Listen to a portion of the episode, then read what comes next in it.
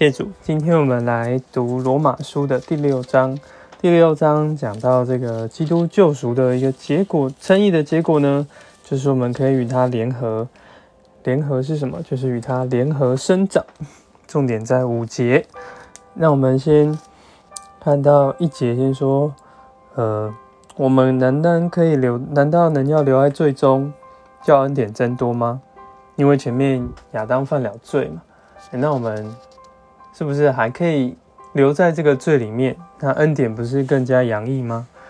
但也不是这样，我们能怎么可以还在罪中活着呢？这其实也解答一个问题，就好像有人会觉得，那基督徒不是犯了罪，那再一直认罪就好呢？不，事实上我们进入了基督的死，就要把旧人他一同的埋葬。好叫我们在生命的新样中生活行动，所以，呃，我们要一面来说我们在死的样式里与他联合生长，那也要在他复活的样式里与他联合生长。这就讲到这个联合，那其实也就像是一个比喻，就是皆知。当基督这个一个很好的一个果实的树果树，那我们要如何能够？长出来呢，就像培养出一些凤梨、呃凤梨苹果这样的好吃的果子，那其实就是透过把它们的枝干都切开，一面好的切开，然后要接枝的也要切开，然后才能够接在一起，这就是与它们联合生长。所以再来六到十节讲到一个，我们要知道。要来算，就是说，我们要已经与他救人，已经与他同定十字架，要知道这件事，所以我们不再做罪的奴仆。我们要向神来说，算自己是死的，向罪算自己是死，向神要算自己是活的。既然基督已经做这个事情，我们要知道，然后我们也要在神面前要算，不要把这个事情当做好像还没有发生。我们要这样来算。那也要将这个自己献给神，将肢体献给神来做义的兵器，不要让罪在我们的身体里面作王。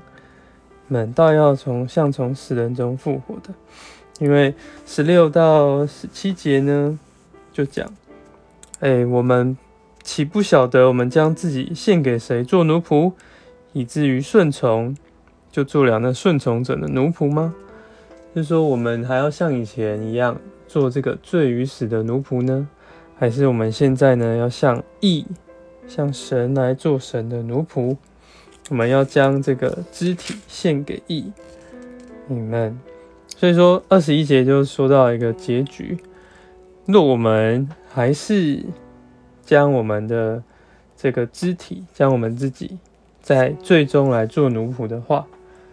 那就没有什么果子，结局就是死。但如今我们得了释放，做了神的奴仆，就有圣别的果子，结局就是永远的生命。因为罪的工价乃是死，唯有神的恩赐在我们的主耶稣基督里，乃是永远的生命。你们，那我们就可以用这个 六章的五节。来做这个祷告，主啊，主耶稣，使我们能在你死的样式里一同的死，在复活的样式里与你联合的生长。不止经过了死，我们也要与你一同的复活。主啊，使我们不再将自己献给罪，做这个奴仆，是能够将自己献给义，做你合乎使你使用的器皿。让我们能够结出圣别的果子，有这个永远的生命。阿门。